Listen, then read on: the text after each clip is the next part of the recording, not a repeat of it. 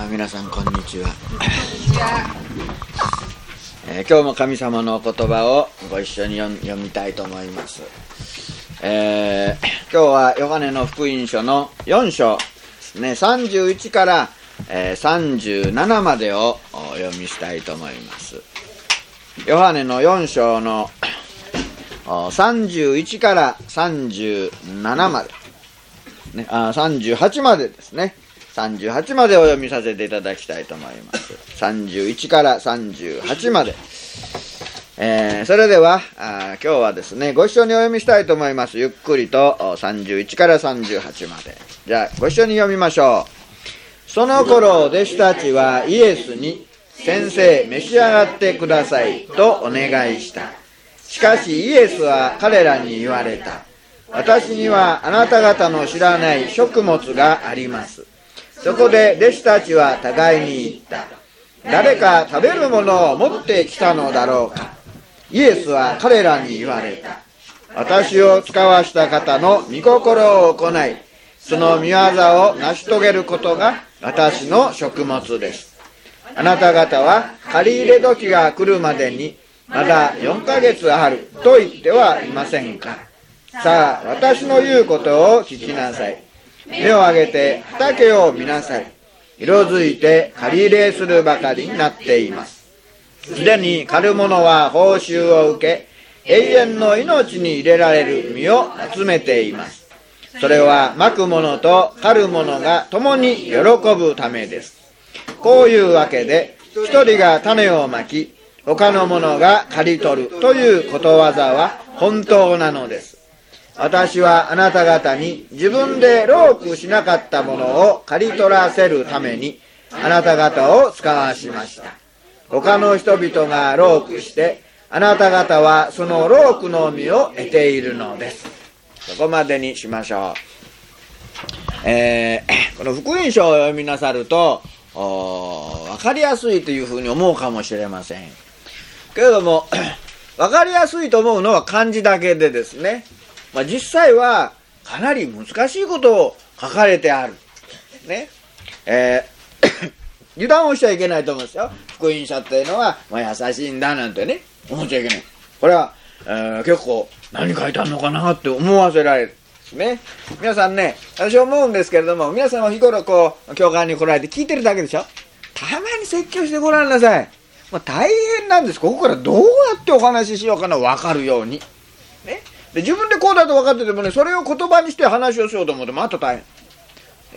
で、もっと分かるためには、その聖書に書いてあることを自分でやってみるわけですね。例えば34節に、私が使わした方の御心を行い、その御業を成し遂げることが私の食物です。こう書いてありますから、このことが分かると思えば、これは神様の御心を行ってみないと分からないわけなんですよ。ね、行ってみると、ああ、なぜそれが食物なのかって分かるようになる。ね、今日は、まあ、ここでですね、お話をしてみようと思うわけですけどね。まあ、できれば皆さんがこの言葉をやってご覧になるといいと思う。そうそう、それが食物、食べ物だということが分かる。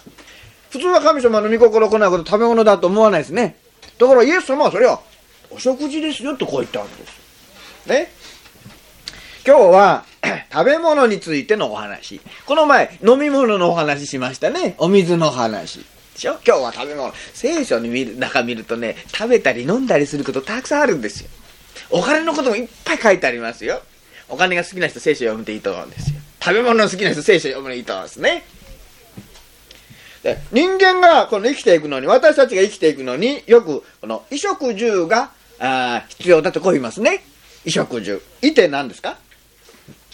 着るものですね。イチョウの衣じゃないですよ。食は何ですか？食べるもの。住は何ですか？住む。え？住む何ですか？住むだから。住まいですね。衣食住。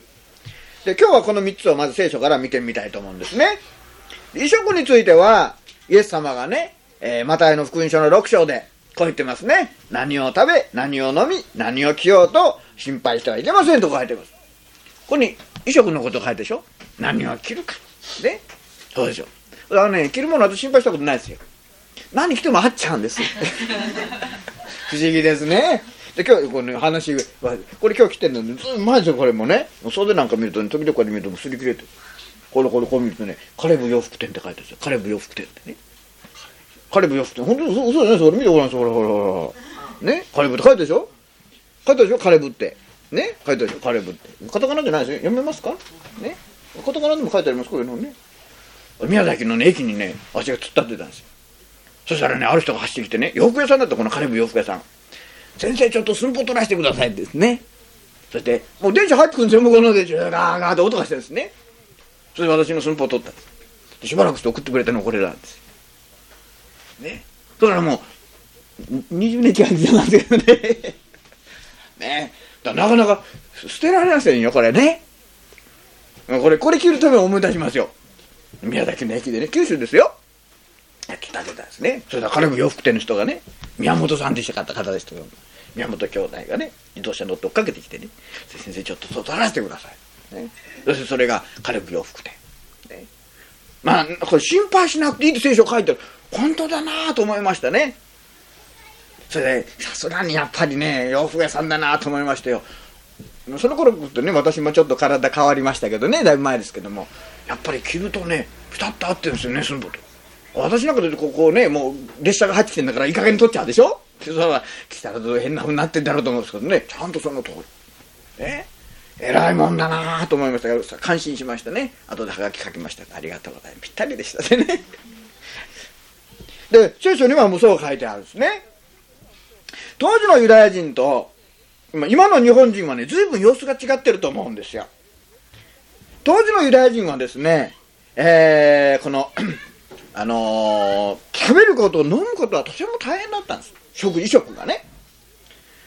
まあ、今年の冬も、おまあ、このね、えー、ソ連とか北欧の方を見ますと、まあ、食料がなく、衣服がなくてね、まあ、暴動が起きそうな国も少なくないでしょ皆さんね。私、あれも見るとね、あんまり喉通らなくなるでしょう。通りますか？ニュースでも聞くと、あ通らなくななるでしょね。喉通す時も気をつけて通した方がいいですよ。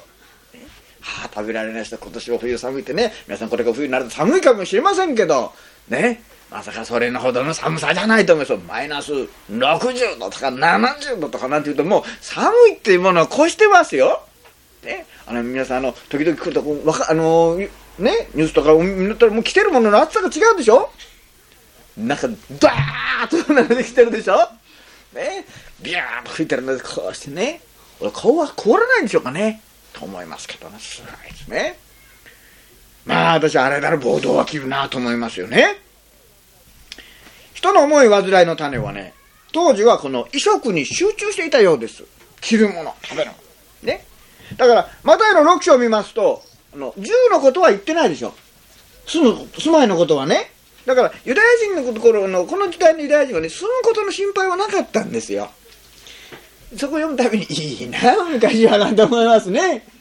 ね。なんかそのあたり歩くたびに、えー、マンション何千万円とかなんて書いたり見ると、はい、昔のユダヤ人はよかったねって全然そんな書いて書いてないですよ。電柱なんかもなかったでしょうけどね。ね。当時のユダヤ人についてはね、もう住居については問題が生じていなかった。何もそれは、それ問題じゃなかった。ね。ところ現代の日本見るとこれと逆ですね。衣食の方はまあ溢れている。この間バザーをしましたね。衣服いっぱいでしょ？あれ全部買って着るって死ぬまで来ても彼着られないですよ。人間の体ってね。だからもう次々次々とこの着替えるんでしょうけどね。食べ物の方だってそうじゃありませんか。ね？ホテルとかレストランであのゴミに出すその料理の残りってのもすごいですね。あのホテルの結婚式の料理のほとんどは全部あの捨てるんだそうですね。もったいないなと思って、タイなんかね、もうちょっとだけですよ。あれ、ひっくり返して出せばいいんですね？そう思いませんか？全部食べて暇がないんですよ、あれは本当は。来た人食べたいと思うんですけどね、はい、時間ですなんて言ってもう終われますからね、次々次々でしょ？でも食べようかなって箸を、ね、これ奥だけにずっと持って帰ってるんですね、あの、そうですよ。私もね、いっぺん行ったことあります。たあの、なかなか日本人って遠慮して食べないじゃない持ちてくるとからすぐガツガツ食べるわけいかないでしょ？しばらく様子見て周りが食べ始めたら食べるんですよ。で、食べようかなと思ってよろしいですか？なんて言われるんですよ。だから、よろしいですかって言われたら、はいって言うでしょ？そしたら、あ、失礼します。もっと、ああと思います。ま次が出てくるからいいやと思うんですよ。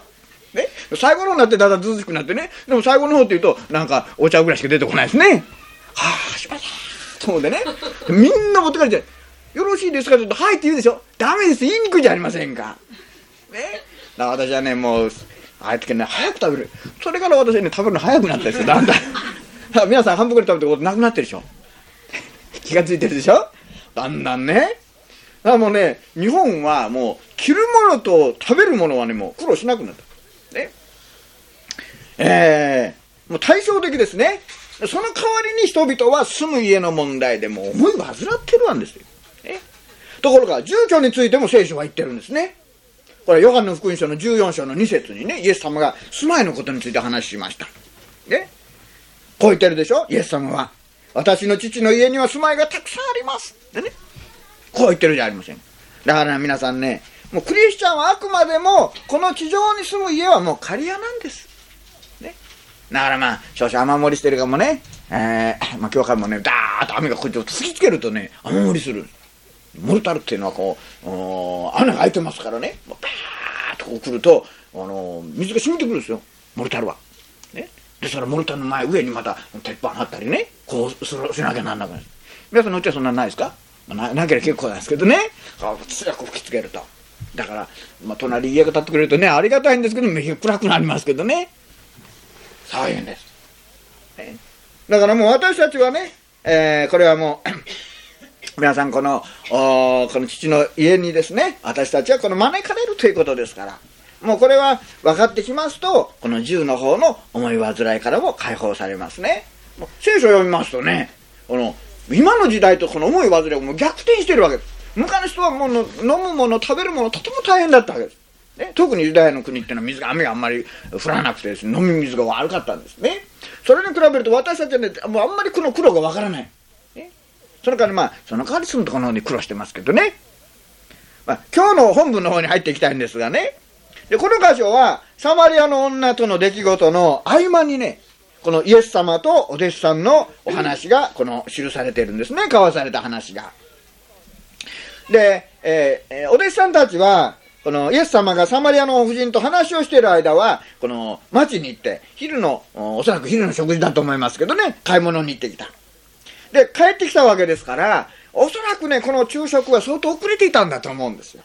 何時頃だったか分かりませんけど、今で言えば、まあ、こう言って帰ってきてね、計算すると1時半か2時ぐらいになってでしょうね。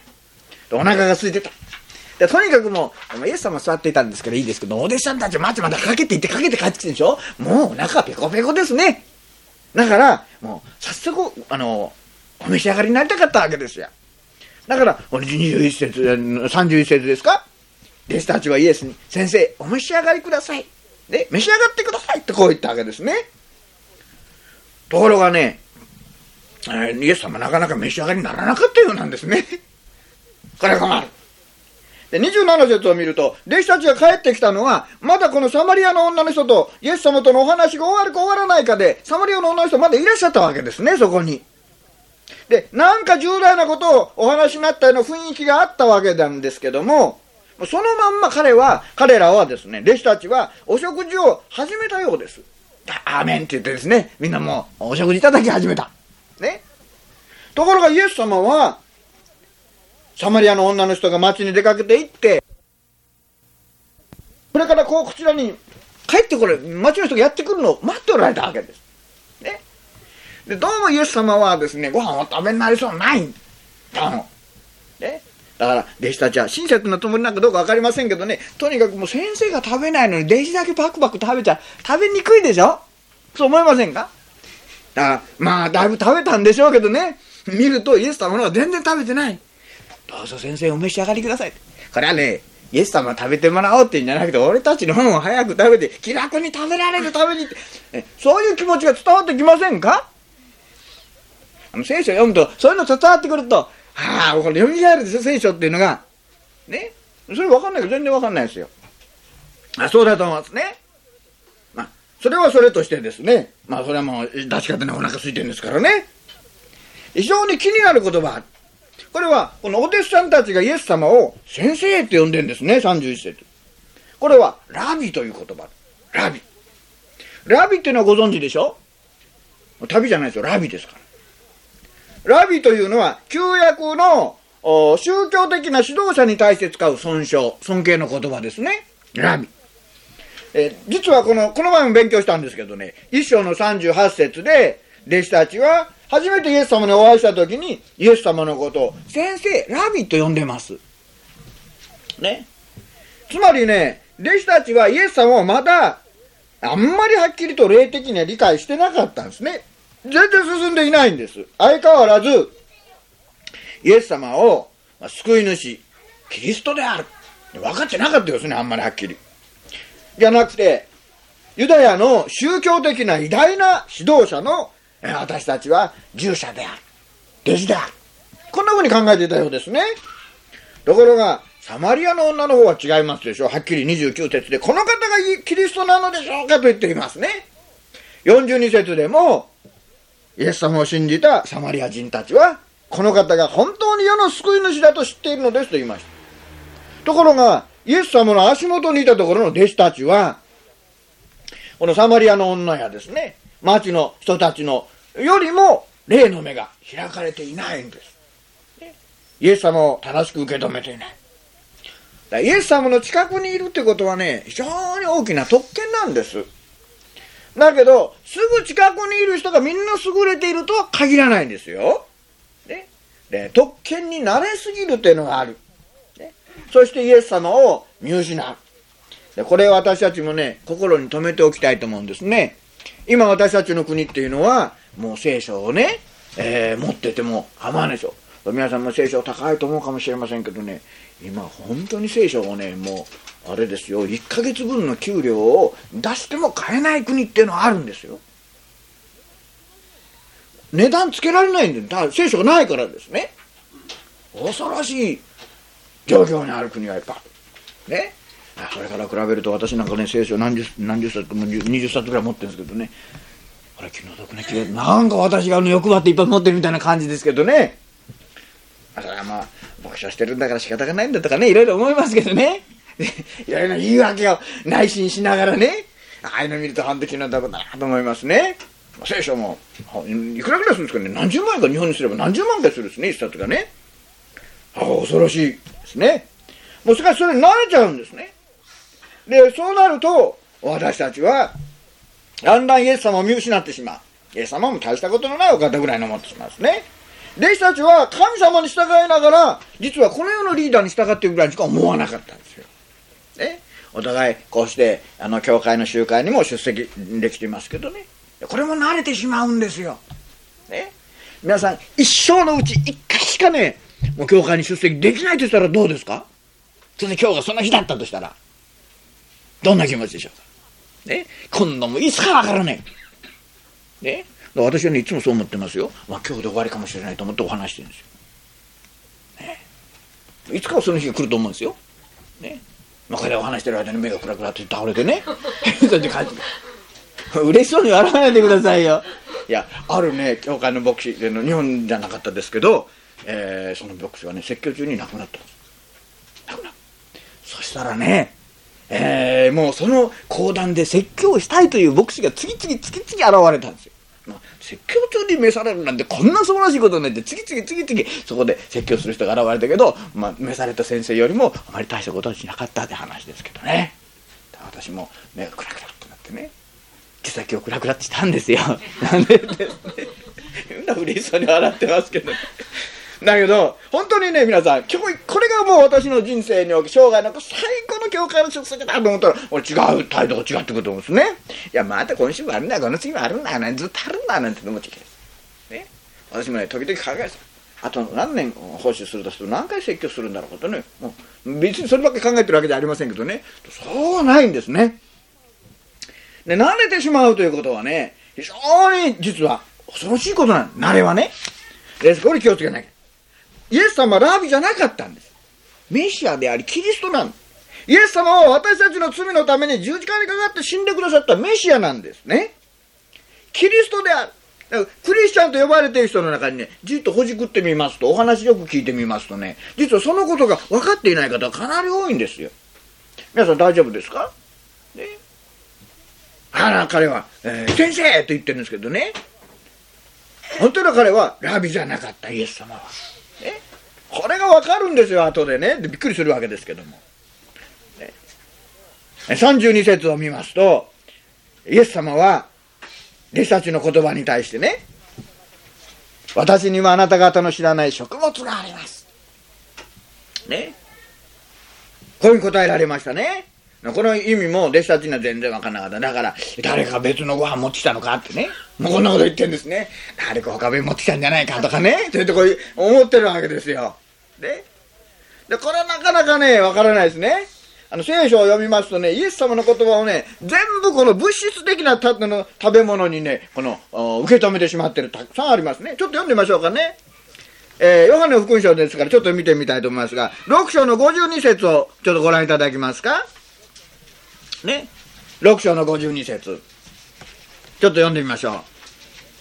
ヨハネの 6, 章ですよ、52節するとユダヤ人たちは、この人はどのようにして、その肉を私たちに与えて食べさせることができるのか、と言って互いに議論しちゃった。これはイエス様が、私の肉を食べる者は永遠の命を持ちますよって言った時に、どうやってイエス様の肉を食べるのかって言っている。どうやって食べさせるのかって言ってるんですよ。ね。皆さんこの言葉聞いたら、はあ、イエス様の、これどこ食べようかな。ね、首から食べるかとかね、どこは桃がいいか、桃肉とかあるからなとか、どうです？ね、足はちょっと、えー、煙じゃらだから食べにくいかなとか。ね、でこの人は何考えてたんでしょうね全然わからなかった。60節ご覧いただきますか、60節。そこで弟子たちのうちの多くの者が、これを聞いていた。これはひどい言葉だ。そんなことを誰が聞いておられようか。確かにそうですね。イエス様の体をこの食らいつくなんていうことは、これは誰が聞いておられようか。どうしてこういう受け止め方しかできないんでしょうね。でも、当時の人はそう受け止めたというですね。66節ご覧いただきなさい。ご覧ください。66節。こういうわけで弟子たちのうちの多くの者が離れ去っていき、もはやイエスと共に歩かなかった。ね。イエス様ご自分の体食べさせるってなんかひどいですね。それを文字通りそのまんまイエス様のお体をね、にこの食べてしまう。なんか私たちサンマとかそういうの食べるみたいな感じでしか受け止めていないんですよね。彼らはイエス様が語られたことを霊的に受け止めることができなかった。そして人々はイエス様につまずいて、もう再びイエス様とあんなバカなことを言うような人と一緒にはいかなかったとこういうことですよ。ね。でもこれに近いような考え方をする人がありますね。もう彼らは信仰がなかったから、イエス様の言葉の霊的な意味がわからなかった。でもイエス様はね、全然それについて説明していないんですよ。他の時にもありますよ。ヨハネのね、ヨハネじゃなくて、マタイの16章のね、6節から12節を見ますと、イエス様が弟子たちにね、あの、こういうふうに言ってるんですね。パリサイ人とか、えー、サドカイ人のパンダーには注意して気をつけなさいよってこういったことがある。ね、そうすると、彼らはお弁当忘れてきちゃったことをね、なんか怒られてんだと思ってんですね。ああの、せいちゃんだと面白いな。なんだこれピント外れってね、思いますね。で、この時はイエス様ね、お前たち何考えてんだね、パンの、パンのお前、5000人にあのパン食べた時どいくつ余ったか知ってるだろ だから私はね、あんたたちがパン、弁当忘れたからって困るようなに、ね、ものじゃないんだって。それで、まあ、あの、注意されてね、あこれは、その、パンのこ、食べるパンのことじゃなくて、心の中の不信仰とかそういうことを言ってるんだってことが、やっと分かったって書いてありますね。で、これはね、もう私たちがもう神、信仰によって、精霊によって教えられなければ、神様の御言葉を読んでも聞いてもね、全部人間的に理解してしまう。ね。だからもう、トンチンカンなんですね。真理を悟ろうと思うと、私たちには神の知恵がいるんです。神の知恵がね。キリストを内側に持たないで、自分の知恵で判断すると全部このようになってしまいます。ね。だから、聖書にこう言ってるでしょ心を尽くして主により頼め。その次何ですか？自分の悟りに自分の悟りに頼るのは分かりですね。どこに書いてあるんですか？信玄三章五節ですね。信玄のそこまで分かってですね。彼に警告してるんですよ。自分の悟りによると全部こうなっちゃう。ところが私たちは、この世で学んできた、この身につけたものがあるでしょ？ね。そういうの常識って言うんですけどね、私はね、常識が悪いって言ってるんじゃないんですけども、何でも常識でパンパン割れないんです。ね？ですから、そういうふうなかんあの判断で行動を起こすと、良かれと思ってやったことが、とんだ災い引き起こすってことあるんですよ。皆さんそういう経験がありませんか？だから良かれと思ってね、もうこれは本当に親切と思ってやると、全然違っちゃう。ね？お金があれば幸せになる。なんか助けになるだろうと思って、お金を送ると飲んじゃうとかね。あるでしょ？なかなかね、それ良くないんですね。健康ならば幸福って言いますけども、健康にしておくと悪いことやるでしょ？このあるわけですね。仕事が順調だと安心だなんて思うけど怠けるでしょ？ね。この世が教えてくれるけどさ先ほどの伊沢姉妹の話でもね一人で仕事してる時には何でも順調にできててね。いやいいんだよ、ね、自分ができないようになってやっと神様助けてくださいなんて言ってお祈りしたいって話でしょ。二人だったらどうですかね？三人くっつけたら。もうパニックですね。もうお祈りするところじゃなくてバーって一人だからよかったんですよ。まだ神様にお祈りする心に余裕が与えられですね。ありがたいなと思いますね。そしていろいろとねそのことでまず成長していけるわけでしょ。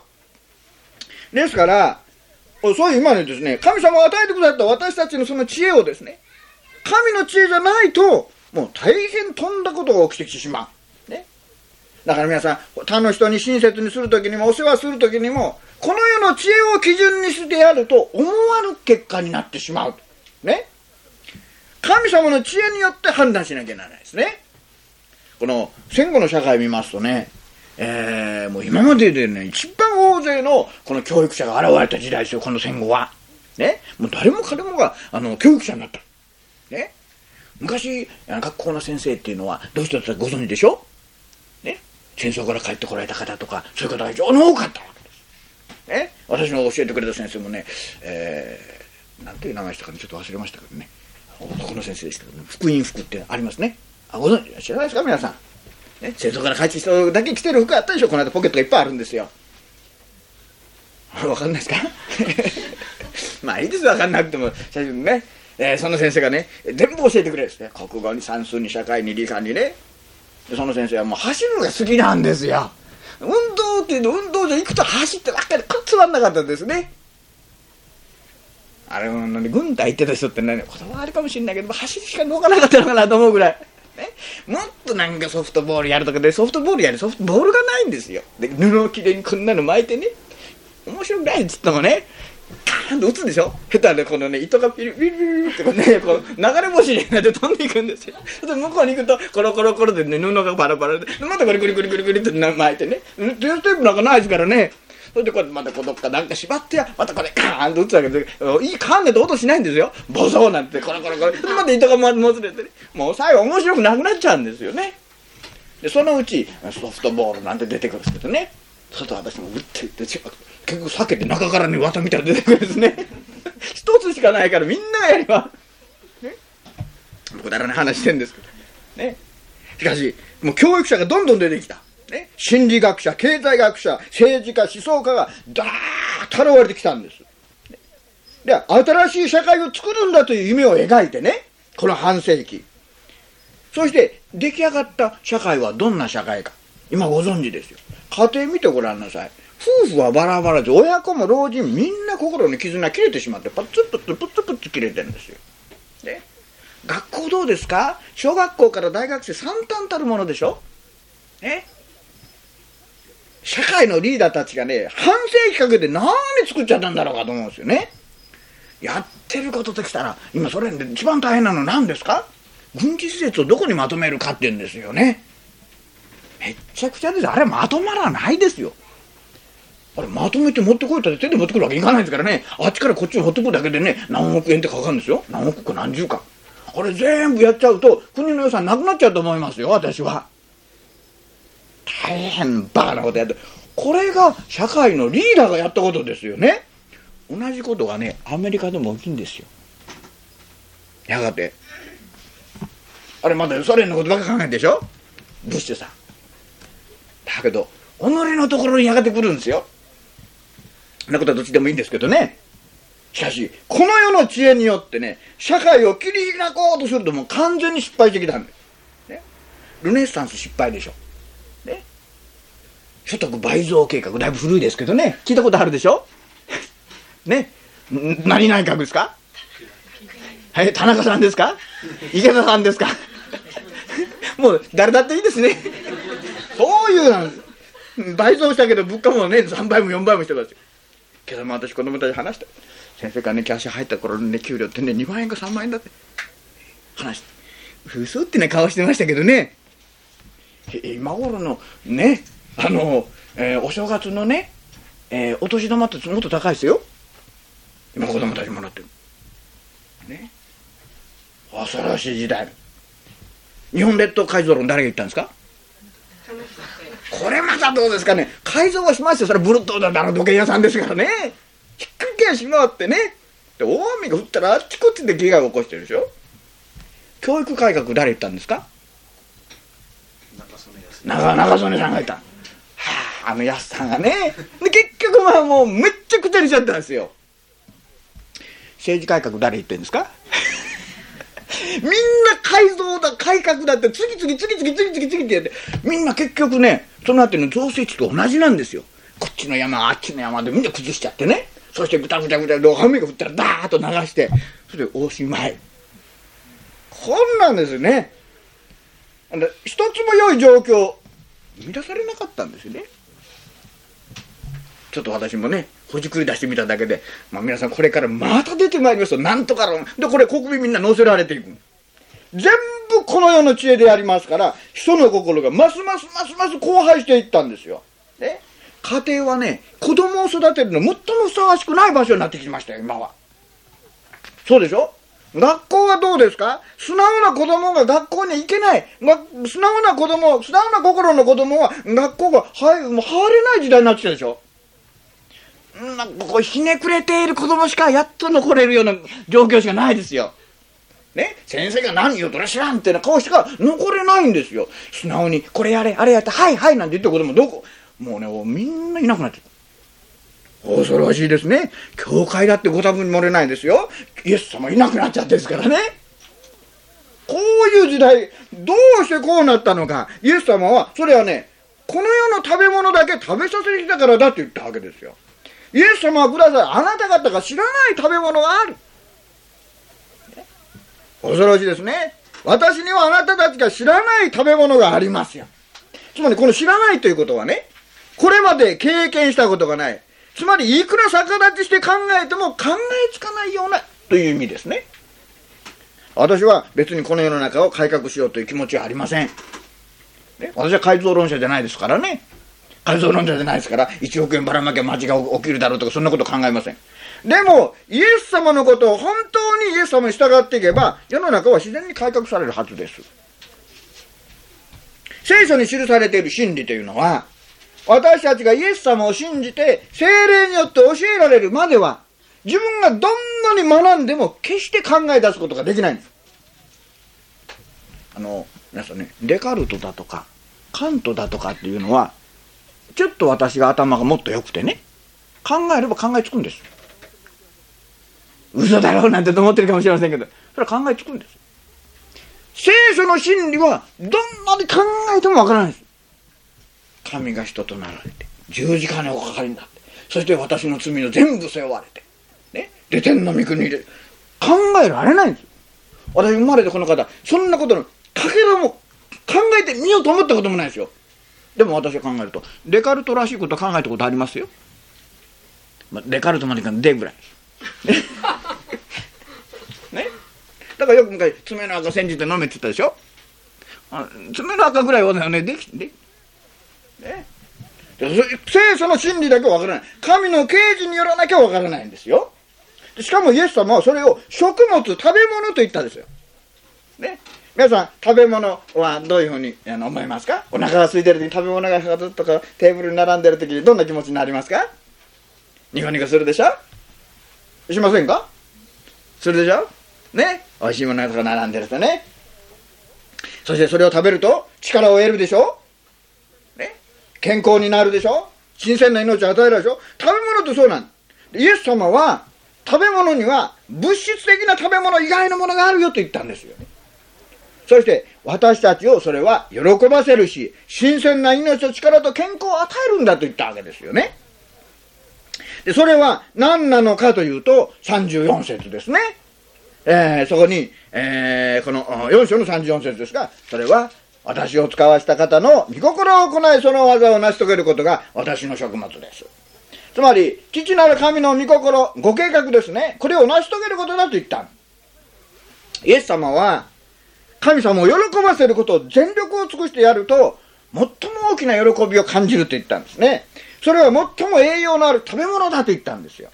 最も心よい食物だと言いました。で、あの、先ほどの渡辺兄弟のあの話もありましたけどね、あの、他の人を喜ばせようと思って一生懸命やるとね、あの、他の人のその顔ばっかりこう見てなきゃなりませんから、あの、その場はそれで終わるかもしれない、いつも自分の中にはね、不満が残るんですよ。これでよかったなとね、まあ、腹立つとかね、もう、こんなことしてやったのに、や、ちゃんとやってくれないじゃねえかとかね、もう、こんなあるわけ。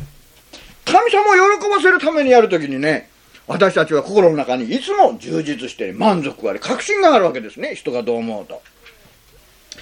だから、皆さんね、これをご自分でおやりになってごらんなさい。ね、毎日、ね、誰にも喜ばれないことであっても、ね、神様に喜ばれることをやってごらんなさい。まあ、私たちの心はいつも喜びます。しかし、今皆さんね、あの、今生きてる人見てごらんなさい。本当に毎日喜んで仕事してるでしょうかしたくない仕事もややってる。ね先の話じゃありませんけどもね。それとたちまち健康を害するでしょ。皆さん、本当にやりたくないのに無理してやってごらんなさい。1ヶ月経ったらもうどっかにね、もう症状が現れてきます。ね。人間の頭っていうのはね、やりたくないことのためにはやらない、もう、あの、異常な反応、起きるよう作られてるんですよ。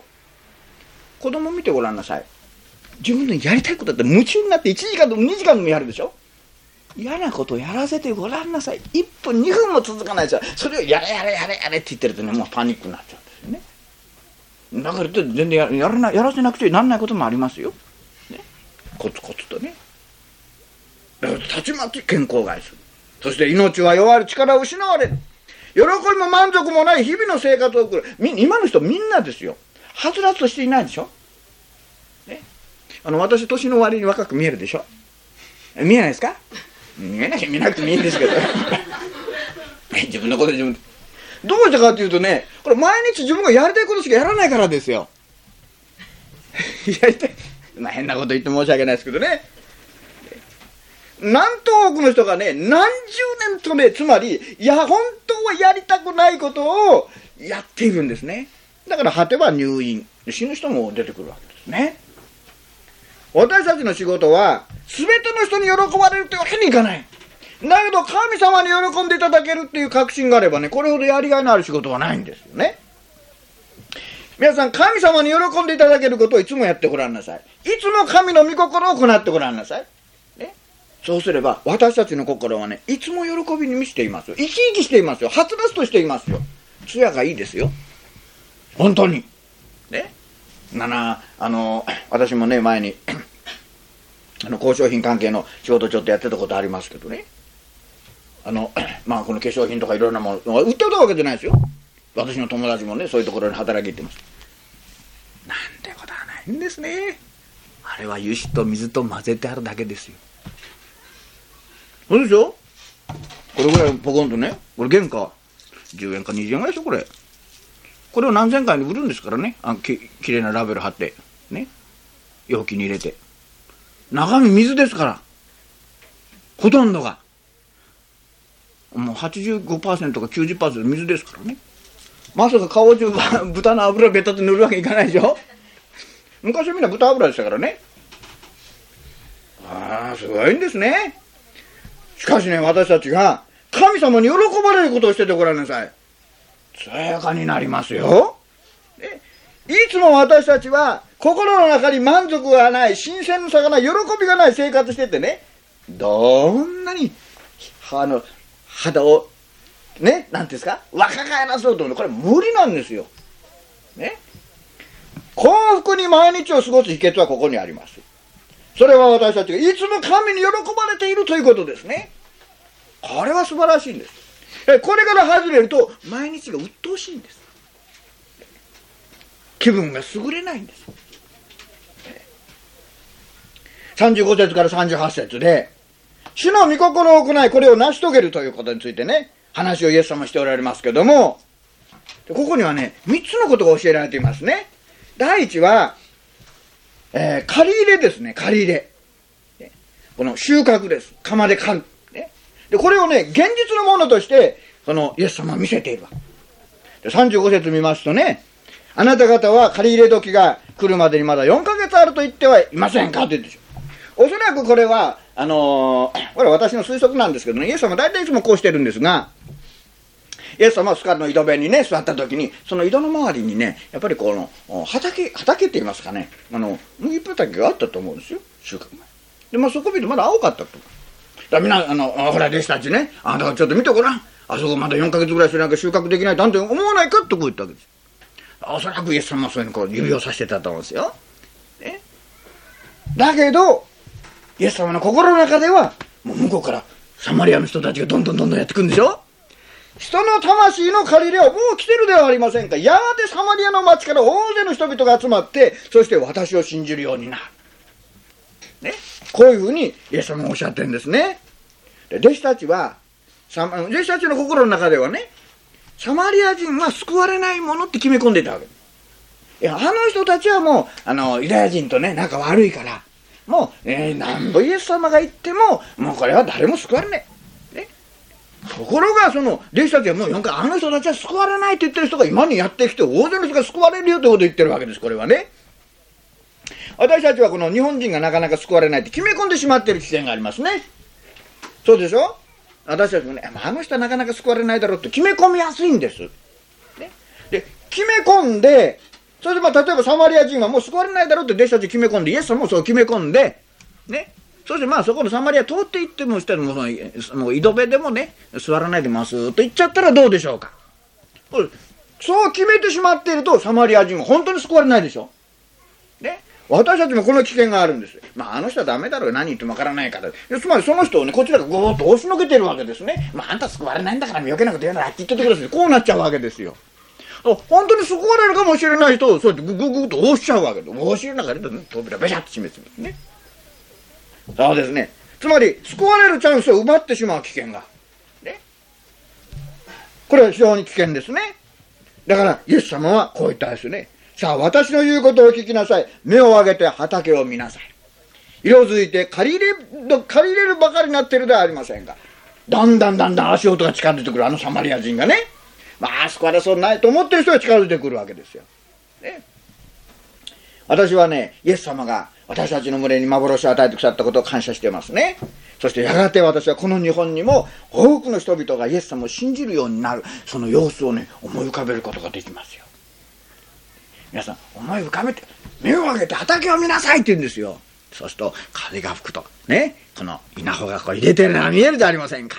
ね、今にやがて大勢の人々が、日本のね、人々がね、でそのためには、私たちはこれからも奉仕をしなきゃなりませんよ。今までもね、あの、え奉仕をさせていただきましたけど、今に神様は、この日本から救われる人々が大勢起こしてくださると私信じています。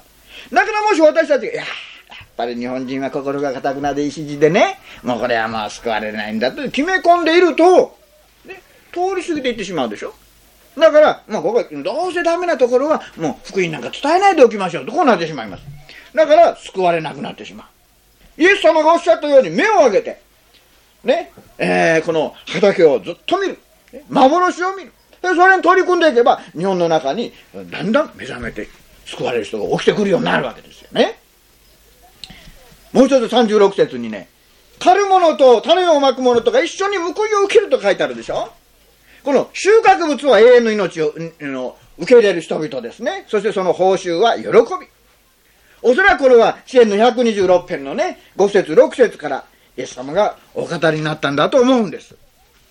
しかし、私たちが報酬を受けるためには、永遠の命に預かるものが起こされなきゃならないですよ。ね？これ非常に大事なこと。刈り取ってみたら実がない、実がないって困るんですね。あの、稲穂でもあるでしょ？あの、穂がついてるけれども、押さえてみるとペコンペコンのやつがありますね。シーナボって言いますか。中身ないんですよ、あれは。ね？これはもう枯れてしまいますね。あクリスチャンもですね、押さえてみるとペコンペコンでこれダメですよ。ペコンペコンのクリスチャンでダメだ。中にちゃんとお米が入ってなきゃですね。今頃何ですか？えー、私よく知りませんけどもねお米の品種いっぱいありそうですね最近はですねもういろんな名前つけてねつけまあ、よく知らないですけどね。食べる方だけしかわからないですけども。とにかくいっぱいこう名前つけてますけどね。いっぱい中身入ってなきゃいけない。永遠の命ちゃんと持ってなきゃならないですね。第3番目は37節から38節で今度は自分が種をまかなかったところから刈り取るようになると書いてありますね。これは私たちが誇らないためです。伝道者の書の11章の6節に朝のうちにあなたの種をまけ。夕方も手を離してはいけない。あなたはあれかこれかどこでしょう成功するから知らないからだ。二つとも同じようにうまくいくかもわからないと言ってますね。イエス様が種まき始めたからね、もう2000年経ってます。だから、私たちがこうして救われるためにはね、これまで多くの人々の祈りと労があったわけですよ。ね。だから幸いなことだと思うんですね。で、今私たちはもっと種をまけて植、まいて植え付けをして水を注ぐ。神様は育ててくださって収穫が来るわけですよ。ね。で、私もね、振り返ってます。もうこの手でね、まあ何万枚ぐらい配ったか分かりませんけどね、少なく見積もっても100万枚ぐらいトラクト配ってますよ。この手でね。100万枚ぐらい。もっとかも分かりません。本も書きましたね。テープも送ってきました。しかしね、まだ救われていない人々、イエス様を全然知らない人々の数と比べて何もしてないと同じぐらいなんですよ。ねまあ、全てのクリスチャンが自分の家族とか友人とか知人とかね、周囲の人々、近所の人々の本当にイエス様を伝えるようになったらね、もっと多くの人々は救われるようになると思うんですね。で、私も、トラクトをね、自分で書き続けましたけどね、もうこれからも書き続けたいと思います。あこうしてね、トラクトなんか配ってる人ね、本当に懐かしく思いますよ。最初の頃はね、皆さんご存知かこのこうやってこうやってするやつ。手で。ね私はあんまり上手じゃないんです、あれやると。うん、1枚2枚すると原子がカチャカチャになっちゃう。ね。もう私はダメなんですよ、あれね。ああいうの家内がクリクッとこうやって。家内がね、私思い出しますよ。あのね、の、あの、なんですかね、えー、電話帳の上に乗っかっちゃってね。どうして乗っかるかご存知でしょ？乗っかっちゃって一生懸命こうやってやってんだね。あれうまいんですよ、また。あれ普通なかなか1000枚ぐらいするんですね。それ夏やると大変、夏も暑い時はできないですね。だから夜遅くとか明け方とかね、私は寝てるんですから、金が貸してね。あ上手ですよ。あれないですけどね、もうね、ああいう図書版がないですけどね。あれでやってたんですよね。数千枚作るんですね。それからね、もう、しかしね、気の毒だなと思いましてね。から今度、手回しの臨転機をなんとか神様与えてくれるだけで必死になって思いましてね、臨転機を与えてもらってね、手回しのね。で、それはまあ、あんまり1、2時間、2年ぐらいです、必ず。で、これでも手回しと今度はね、手が痛くなる。だんだんだん早くできるようになってたくさん作るでしょ？ね、バカみたいに回し回ってですけどね。それから今度はね、電気で動くやつ、電動の輪転機があったんです。これ十数年使ったわけですね。もうすり減ってすり減ってすり減ってね、私も何でも何で修理したで最近はデジタルの印刷機使ってるんですけどね、これもかなり激しく使ってね、もうだいぶいかれてきてる。3年しか使ってないですけどね。でも最近のはね、早く壊れるようになってるんですよ、あれは。もう、この間聞きました。5、6年ですね、いいとこは。なんて。もう3年だからお宅ぼつぼつ行かれてきてますよ。なんて脅かされる。ね？本当に、あれなんですね。あの、早くダメになる。1年ぐらいでダメになっちゃうとこもあるそうなんです。今度はね、私はもっとトラクトをね、鮮明なトラクトを作るために、このオフセット印刷機を使う。使う先生のオフセットはね、ちょっとうまくいかないですよ、なんてね。だから、あの機械壊れる前にやった方がいいって。どうしてなんて。今日持ってきたからって今日から印刷できませんよ。あれ技術がいるから。ね、1ヶ月ぐらい練習しないとうまくすれないからね、なんて言ったら、早く売ろうと思ってんでしょうけどね。なか、なかなか考えるな。ね。そうか、な難しいんだったらやめとこうかって、いや、先生ぐらい技術があるとできますなんて って言うんですよね。どっちが本当なのかわからないですけどもね。しかしこれからもっと印刷ができるようにしたいと思うんですね。もう私も、あれ考えると、こうしてね、当社版で吸ってるから来られて、もう夢のようですよ、今は。ね。はせ垂らしてね、ねじり鉢巻きもしませんでしたけどね、こうしてね。あもうテープのダビングも始めましたけどね、最初はもうダブルデッキで。で、2台ぐらい壊しましたよ。一晩中出せてやってるんですけどね、ついに、もう、よく火吹かなかったなと思うんですけどね。そして、それからもう高速ダビング、ね、モノラルのでしたけど、1年半ぐらい使いましたけどね。まあ、記念に取ってありますけど、今はステレオのダビングですけど、もう1万本以上、あの、ダビングしました。1万本以上ヘッドすり減りますね。で見ても分かるんですよね。それ、まあ、今後私たちは100の教会を目指してですけどね。この種がまいた種がどういうふうにどこで実るか分からない。刈り取ってみないと分からない。皆さん天の御国に行ったら分かりますよ。皆さんがお配りになった天その種がどこで実ってるか。川に流れ着いてね。そしてそっちで実るってこともあるんですよ。ね。この苦労はきっとどこかで誰かが刈り取られるでしょうね。それが私たちに与えられた食べ物ですよ。それ心から喜んでやってる時に神様に喜ばれて自分自身も喜んで実ってくる、ね、これからの苦労はねこれまで以上のものになるかもわからないなと思ってます。今までそれは投資までするのこれはまあ汗かいたぐらいですね。これからもっと苦労は別の意味で苦労が起きてくるかもしれませんけども喜びもまた大きくなるんじゃないかなと思うんですよねまあ本当にこれからどんどん夢のように変わっていくんじゃないかなと思うんですけどもしかし、イエス様おっしゃった。ね。あなた方は自分で苦労しなかったものを借り取る。他の人が苦労したもの、その苦労の実をあなた方は借り取るんだ。ありがたいものだと思いますね。多くの人たちが、先人たちが大変苦労してくださいました。そして私たちは、その永遠の命に預かる人々を借り取らせていただけることは感謝のことだと思うんですね。えー、どうぞ、これをですね、喜びの報いとして私たちを受け止めていきたいと思うんですね。イエス様は、あなた方が知らない食物がありますよ。その知らない食物を私たちは知っているということは、これはとても大事なことですね。そして、イエス様の喜びをね、毎日喜びを持った生活をさせていただければ幸いだと思いますね。それでは一言お祈りを捧げましょう。そして賛美をお歌いして閉じたいと思います。それは巻くものと狩るものとが共に喜ぶためですと天の父なる神様。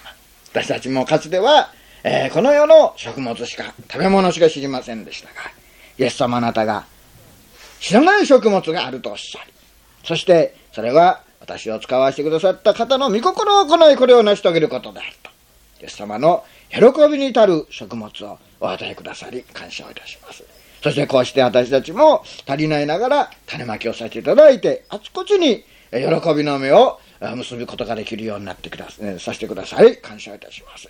まだイエス様のおいでが伸びていますから、私たちはできる限りのことをして、残された日々、イエス様、私たちにも刈り取りをさせていただき、また、まあ、次の人たちが刈り取ることができるために、多くの種まきをなすことができるように、どうぞ帰り見てください。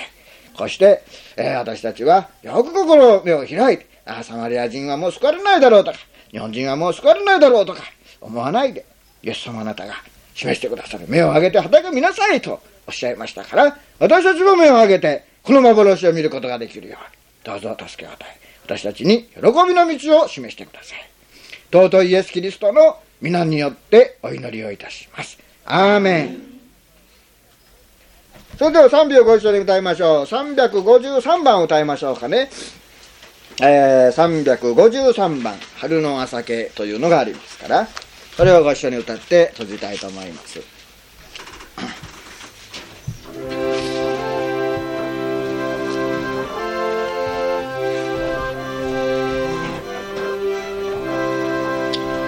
春の朝け夏の真昼秋の夕べ冬の夜も勤しみまく道の種のりほとなる時来たら借りるる日は近し喜びまてそのたりほ。借りるる日は近し喜びまてそのたりほ。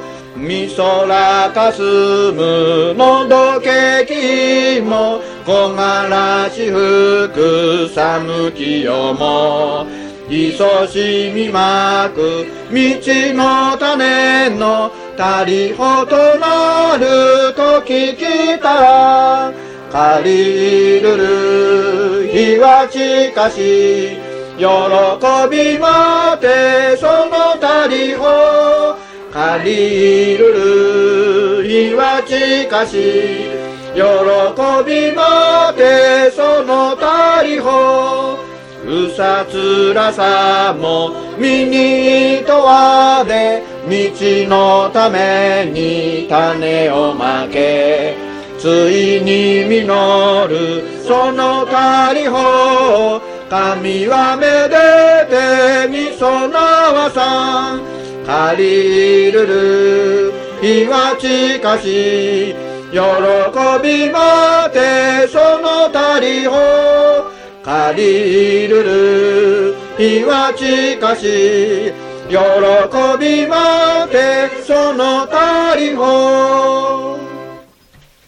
えー、それではあ今日のゴスペラはこれをもって、えー、取りさせていただきたいと思います。